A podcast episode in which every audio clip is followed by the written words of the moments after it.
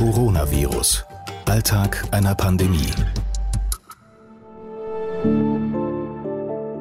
Als ich dann im, im Krankenhaus gelandet bin, nachdem ich tatsächlich die Feuerwehr angerufen habe, und dann haben die gesagt, na gut, wir testen sie noch mal. Und der Test kam dann, ich glaube, noch am selben Tag oder jedenfalls sehr zeitnah positiv zurück. Für mich war es fast eine Erleichterung. Also nicht, weil ich mir so sehr gewünscht habe, das zu haben, sondern einfach, weil ich dann irgendwie das benennen konnte.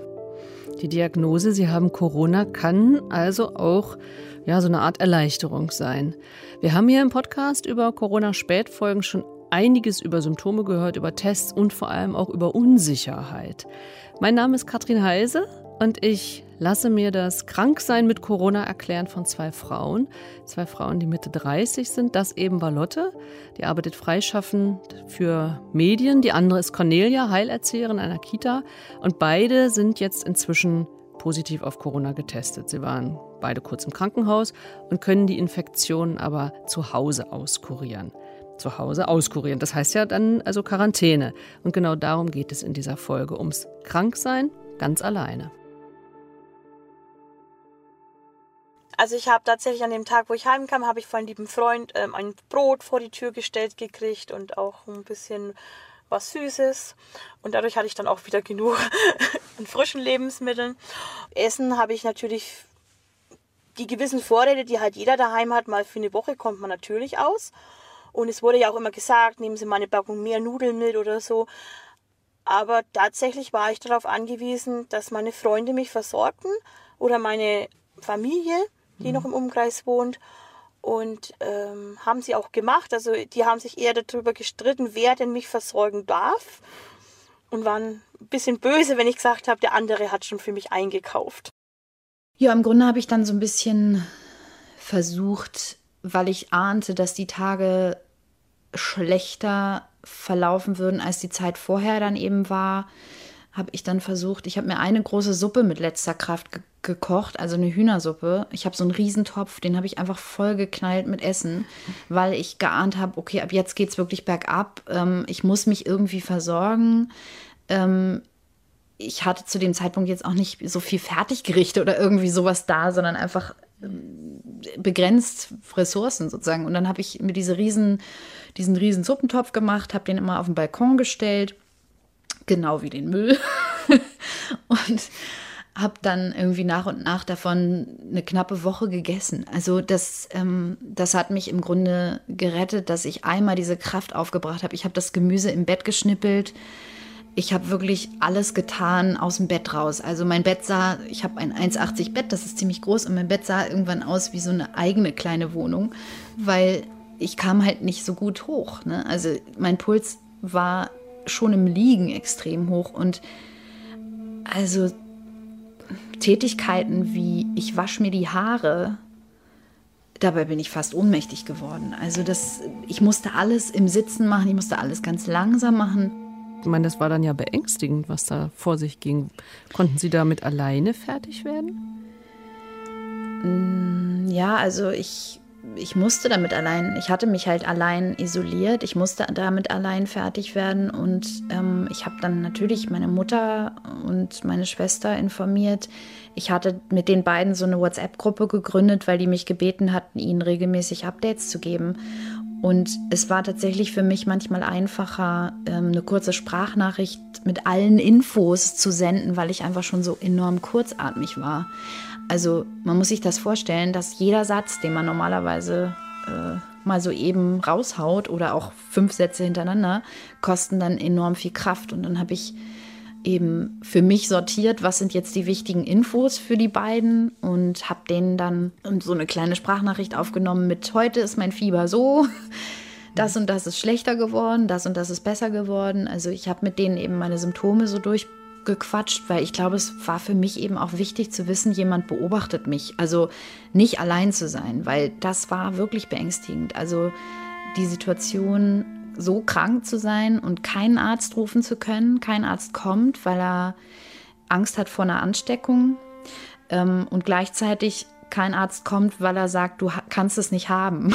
Also das war so dieser Konflikt, das, das war wirklich sehr beängstigend. Naja, mit meinem Freund habe ich meistens abends einmal kurz Videochat gemacht, wo wir uns irgendwie zugewunken haben. Ich habe jeden Tag ein Videotagebuch gedreht, seit ich Symptome hatte. Wie sind Sie auf die Idee gekommen, Videotagebuch darüber zu machen? Zu dem Zeitpunkt kamen natürlich schon in den ersten Medien, in verschiedenen Nachrichtensendungen, im Fernsehen schon Leute, die schon mit Corona Kontakt hatten oder so und die wurden gefilmt. Und dadurch, dass meine Arbeitskollegen gern wissen wollten, wie es mir geht, habe ich praktisch ein Video aufgenommen, wie es mir halt geht, am Freitag noch mhm. und habe es Samstag abgeschickt und dann habe ich gedacht, naja, eigentlich ist es ja ganz nett, dass ich jeden Tag ein Video aufnehme. Mhm, ja, okay. Dann kann man und ja den Verlauf auch tatsächlich gut sehen. Das ist ja wirklich auch eine gut, gute Idee. Wenn Cornelia und Lotte das so erzählen, wie sie da so alleine mit teilweise ziemlich hohem Fieber in der Quarantäne waren, also ich finde das schon ganz schön beeindruckend. Also um diese Idee, sich online überwachen zu lassen, kann ich auch nachvollziehen. Weil ich meine, an wen hätten sie sich auch wenden sollen? Vielleicht ans Gesundheitsamt. Ich sag mal, die waren so überfordert zu dem Zeitpunkt. Das hat man wirklich gemerkt. Es hieß dann auch, man würde sich bei mir melden regelmäßig und so. Ich habe dann nach einer Woche nochmal angerufen und gesagt, wollt ihr denn gar nicht wissen, wie es mir geht? Also es war einfach, ähm, ich, ich, jetzt kann ich darüber lachen. In dem Zeitpunkt, in dem Moment fand ich es teilweise natürlich auch nicht so witzig. Also was ich vor allem extrem schade fand und nach wie vor finde, ist, dass die Gesundheitsämter nicht sofort ähm, unterstützt wurden von, ich sag mal, studentischen Kräften, die Leute wie mich abtelefonieren jeden Tag und sagen, was haben Sie denn heute für Symptome? Man hätte so viel Daten sammeln können. Mhm. Ähm, Jetzt sind wir immer noch nicht so weit in Deutschland, dass es eine vernünftige Symptom-Tracking-App gibt. Ähm, das ist ehrlich gesagt, ich will niemanden äh, kritisieren. Es ist sicherlich viel zu tun und das ist vielleicht auch nicht im Bewusstsein von vielen Menschen, aber wie viel wissenschaftliche Daten man hätte sammeln können, es gruselt mich, dass wir das alles nicht haben. Und immer so, also normalerweise, ich war ja erst 14 Tage in Quarantäne, aber durchs Krankenhaus hat sich das dann um drei Tage verlängert gehabt. Und immer so drei Tage vor Ablauf der Quarantänefrist, also erst waren es 14 Tage, dann immer eine Woche, habe ich einen Anruf von einem Arzt gekriegt vom Gesundheitsamt, sonst immer nur von Ehrenamtlichen oder halt irgendwelchen Helfern vom Gesundheitsamt oder Angestellten. Und dann wurde eben gefragt, was ich für Symptome noch habe, ob ich noch Symptome habe. Zumindest die ersten beiden Male und beim wo ein Arzt angerufen beim dritten Mal hat mich der Arzt nur gefragt, geht's Ihnen gut? Und mir ging es tatsächlich schon gut, aber ich hatte zu dem Zeitpunkt immer noch Fieber. Also ich hatte drei Wochen lang Fieber. Sie haben drei Wochen lang Fieber gehabt. Wie hoch Fieber hatten Sie ja. denn? Immer zwischen 38,6 äh, 38, und 38,8. Hm. Drei Wochen lang. Und ja, über drei Wochen lang. Und genau. Und während, genau, während im Krankenhaus war, hatte ich auch noch keinen Geschlucks- und Geschmackssinn entwickelt. Also dass ich das, das, der ist weggegangen. Wie, wie, wie haben Sie da, haben Sie, haben Sie gemerkt und haben Sie dann, da war auch sofort da, ach ja, das kommt bei Corona ja auch viel vor oder was sind da so Also viele? eine Freundin hatte mich angerufen, die ist selber fast blind und die hat gemeint, sag mal, wie ist denn das? Das wäre für mich ja der Untergang. Hast du denn keinen Geruchs- und keinen Geschmackssinn? Mhm. Dann habe ich gesagt, das ist mir noch gar nicht aufgefallen und bin ins Badezimmer und habe an meinem Duschgel gerochen. Und ich habe das tatsächlich nicht gerochen. Und dann bei der nächsten Mahlzeit habe ich dann aufgepasst und habe auch nichts mehr geschmeckt. Das kam also plötzlich. Das war am Anfang nicht der Fall gewesen. Da haben Sie noch nein, gerochen nein. und äh, riechen können. Das kam erst nach drei Tagen. Ah ja. So, Sie waren zu Hause. Der Arzt hat gefragt, ähm, geht es Ihnen gut? Und Sie haben gesagt, ja, so weit geht es mir gut, aber ich habe halt immer noch Fieber. Genau, also er hat dann schon gesagt, na, dann ist es ja gut. Und dann habe ich gesagt, na, aber ich habe halt immer noch Fieber. Ach so, na, dann müssen Sie weiterhin in Quarantäne bleiben. Ach du meine Güte. Also die, mhm die Fragestellung war halt kompliziert. Und das finde ich zum Beispiel auch, da müsste sich das Gesundheitsamt, ich weiß ja nicht, ob es jetzt immer noch so ist, wirklich ihre Fragestellung mal überlegen. Weil wenn ich jetzt, ich hätte ja auch nur antworten können, ja, mir geht's gut. Sie wollten ja nichts weiter wissen. Mhm. Mhm. Dann irgendwann. Mhm. Also, also, ich, ich habe dann halt immer hinzugefügt, ich, ja, ich habe aber noch Fieber oder ja, ich habe aber noch keinen Geschlucks- und Geschmackssinn oder ja, meine Nebenhöhlen sind aber noch dicht und ich habe noch Fieber oder so. Aber im Endeffekt wollten sie nur wissen, ob es mir gut ging. Und mir ging es tatsächlich dann irgendwann auch richtig gut. Also ich war jetzt nicht irgendwie depressiv oder habe mich krank gefühlt, wie schon gesagt, sondern mir ging es eigentlich gut, aber ich hatte halt immer noch die Symptome. Und mit Symptomen heißt es dann eben Quarantäne. Und Quarantäne heißt äh, weiter von der einmal gekochten Suppe essen, Einkäufe von Freunden vor die Tür gestellt bekommen, weil rein kommt ja keiner. Ich finde, wenn man das so hört, beide, also Cornelia und Lotte, sind sehr praktische Menschen und äh, wissen sich zu helfen. Aber letztlich ist mir bei den vielen Gesprächen dann doch auch aufgefallen, dass spurlos ist das nicht an denen vorbeigegangen. Auch diese erste Zeit mit Corona ist nicht spurlos an denen vorbeigegangen. Lotte merkt man das deutlich an. Es war tatsächlich, glaube ich, eine relativ traumatische Erfahrung für mich und ich habe neulich angefangen zu weinen, weil ich, ich habe mir, wenn man krank ist, ähm, ich kenne das aus der Kindheit, wenn man Fieber hatte, dann kriegte man doch immer diese Wadenwickel. Mhm. Und ich habe versucht, mein, mein Fieber zu drücken und habe mir deswegen so eine eigene Konstruktion gebaut mit so Overknee-Socken. Und zwar zwei Paar, eins, eins für drunter, so ein dünneres. Da habe ich unten den Fuß abgeschnitten. Das habe ich immer nass gemacht mit kaltem Wasser. Und dann habe ich ein dickeres Paar, so ein größeres, noch drüber gezogen, mhm. als sozusagen um, Umhüllung. Und da bin ich halt alle Stunde oder zwei immer rüber ins Bad irgendwie mich geschleppt, habe die nass gemacht, mir angezogen, drüber gepackt, wieder zurück ins Bett. Und ähm, diese Abschnitte da, was ich mir da abgeschnitten hatte, die habe ich vor kurzem wiedergefunden in der Wäsche. Und das hat mich tatsächlich zum Wein gebracht. Weil diese, diese Hilflosigkeit, die daraus spricht, ne? also mhm. dieses nicht jemanden haben, der sich, der sich kümmert oder der einem da hilft oder so, sondern sich so gut helfen wie möglich mit den Mitteln, die man halt hat. Das, ähm. Ich glaube, das ist was, was man in so einem privilegierten Land wie Deutschland und, und in so einer Situation ist es relativ einzigartig. Wir sind sonst einen großen Luxus auch gewöhnt, ne, in der Versorgung. Mhm. Hätten Sie gerne jemanden um sich gehabt? Also so, Sie haben ja viel Kontakt gehabt, aber ich meine, gut, Sie dachten wahrscheinlich, ich kann jetzt auch niemanden herbitten mir zu helfen? Nee. Hm. Ich hätte mich also aus dem privaten Kreis, also das hätte ja jemand in Schutzkleidung sein müssen. Und mhm. ähm, dafür war mein Zustand im Prinzip nicht drastisch genug. Verweichlicht ist sie jedenfalls nicht. Aber eins ist mir aufgefallen bei den Gesprächen. Ähm, es geht dauernd um Fieber. Also ständig ähm, haben die und auch ziemlich hohes Fieber. Welche Rolle spielt Fieber bei einer Corona-Infektion? Das wollte ich gerne wissen. Das habe ich dann auch Jördis Frommholt gefragt. Sie ist Ärztin in einer Reha-Klinik und hat inzwischen ziemlich viele Patienten behandelt, die nach der Corona-Infektion Hilfe brauchen. Wir haben schon bei vielen Covid-Patienten festgestellt, dass die sehr, sehr hoch fiebern, also auch wirklich so bis äh, 40 Grad Erwachsene. Ähm, und erschreckenderweise hält das mitunter auch relativ lange an. Also Patienten haben schon häufiger berichtet, dass sie auch manchmal so bis zu 14 Tage Dauer gefiebert haben. Und äh, interessanterweise lässt sich das kaum durch Medikamente beeinflussen. Also natürlich haben diese Patienten dann auch versucht, fiebersenkende Mittel einzunehmen und. Hausmittel anzuwenden. Das ist einfach äh, absolut unangenehm und man kommt auch in, in so einen Halluzinationszustand, wenn man 14 Tage mit fast 40 Fieber rumläuft und da ähm, nichts hilft. Also das ist eine für viele ganz, ganz ähm, erschreckende oder auch ganz belastende Situation in dem Moment. Natürlich sind die dann auch nicht mehr in der Lage, die normalsten Hygienemaßnahmen, also Zähneputzen, Toilette und so weiter, das geht dann einfach alles nicht mehr, weil man nur noch damit beschäftigt ist, mit dem Fieber oder mit der, mit der Immunantwort einfach klarzukommen. Und das ist dann auch häufig ein Grund gewesen bei Patienten, die warten, also die, die wenigsten warten dann wirklich bis zu 14 Tage, aber solche gibt es, die das dann trotzdem zu Hause aushalten.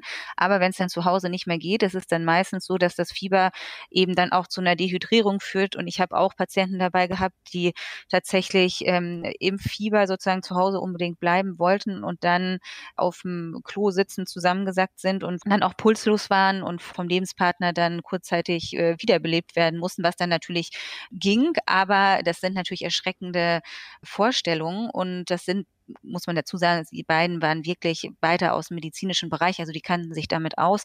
Aber trotzdem ist das Fieber oder das hohe Fieber bei Corona-Infektionen relativ typisch und auch, dass sich das kaum senken lässt.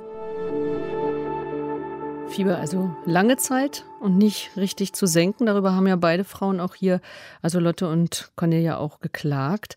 Aber interessant fand ich, wie, wie unterschiedlich doch der Körper mit Fieber umgeht. Während Lotte ja völlig ausgenockt ist, was sie erzählt hat, hat Cornelia immer gesagt, mir geht es gut. Ist ja auch verrückt. Sie, Sie sind, glaube ich, schon ziemliche Steherin irgendwie, ne? Bei, bei Fieber die ganze ja. Zeit zu sagen, also auch mit so einem Brustton, der überzeugt, mir geht's aber gut. Da verstehe ich den Arzt schon, dass er bei so einer kräftigen Stimme dann auch denkt, oh, pff, der, der geht's gut. Und auf die Gedanken, dass sie immer noch Fieber haben, überhaupt gar nicht kommt. Also das ist ja schon. Also ja. mir ging es wirklich dann irgendwann gut. Ich habe einen großen Garten und ich durfte mich ja dann, haben sie sich ja endlich geeinigt, dass ich mich im Garten aufhalten darf. Und ich habe dann tatsächlich im Garten ganz viel, ähm, ganz viel Unkraut rausgezupft und Hecken geschnitten. Ich habe aus meinem Grundstück tatsächlich zwei ähm, Traktorladungen voll Hecken und Büsche und Unkraut raussortiert. Und da war ich noch so voller Datendrang. Also da, ich war zwar krank, hatte Corona, aber mein Körper hat, hat, hat nicht auf krank geschalten irgendwie. Das war, ja, andere haben gesagt, oh Conny, du hast Fieber, du bist krank, du kannst doch nichts machen. Und ich, ich hatte den Drang, nach außen zu gehen und, und einfach was Aktives zu tun. Also ich bin tatsächlich jemand, der schon ähm, der Körper lange braucht, bis er richtig unten ist. Also mhm. schon, schon ein Körper, der sich gut wehrt oder der noch Energie hat ja, viel Energie noch hat. Zwei Wagenladungen Heckenschnitt, das schaffen ja viele gesund nicht. Also ich habe aber immer gelernt, mit Fieber und auch mit erhöhter Temperatur soll man nicht spaßen. Was sagt da die Ärztin? Da würde ich das genauso sagen. Wenn man äh, wirklich auf, wenn man ein gutes Bauchgefühl hat und sich gut selber einschätzen kann und man das Gefühl hat, also das ist ja so, wenn ich jetzt ein bisschen erhöhte Temperatur habe, habe ich ja vielleicht auch manchmal das Gefühl, ich muss mich draußen vielleicht ein bisschen bewegen, auch frische Luft schnappen. Also durchaus ein bisschen Bewegung ist da ja sicherlich, ist sicherlich nicht schlecht, wenn man vor allem selber das Gefühl hat, man verlangt so ein bisschen danach. Aber auf der anderen Seite ist es natürlich so, dass Fieber nicht von nichts kommt, sondern es passieren ja Prozesse im Körper. Und ähm, da ist es schon so, dass man dann vielleicht auch so ein bisschen doch den Kopf dazu nehmen sollte und äh, wirklich dann gesundes Mittelmaß hinkriegt. Also es ist ja auch nicht ganz unüblich, dass wenn man zum Beispiel Fieberschübe hat und dann weiter arbeitet, auch nur zur Arbeit geht, dass man dann natürlich auch prädisponiert dafür ist, zum Beispiel Herzmuskelentzündungen zu bekommen. Also da muss man schon ein bisschen ähm, drauf acht geben. Wie gesagt, ich würde jetzt nie sagen, man soll was gegen das eigene Empfinden tun und selbst wenn man erhöhte Temperaturen hat, kann man durchaus sich moderat äh, an frischer Luft bewegen. Aber ich denke, man muss schon den Kopf dazu einschalten, dass man es eben nicht übertreibt, sondern das respektiert, dass erhöhte Temperaturen da sind und dass man dem Körper eben auch die Möglichkeit gibt, ja, die Immunabwehr weiter voranzubringen. Wir hören hier im Podcast Lotte und Cornelia beim Gesundwerden zu. Die Erkrankung mit Corona geht so Stück für Stück vorbei. So hat es mir Cornelia jedenfalls irgendwann geschildert. Ich wurde dann am 17. April entlassen aus der Quarantäne. Meine Nebenhöhlen waren aber immer noch dicht. Alle anderen Symptome waren weg. Also der Geruchs- und Geschmackssinn war wieder da. Kopfschmerzen waren so gut wie weg. Gliederschmerzen waren weg. Fieber war weg. Durchfall war weg. Aber die Nebenhöhlen waren immer noch dicht.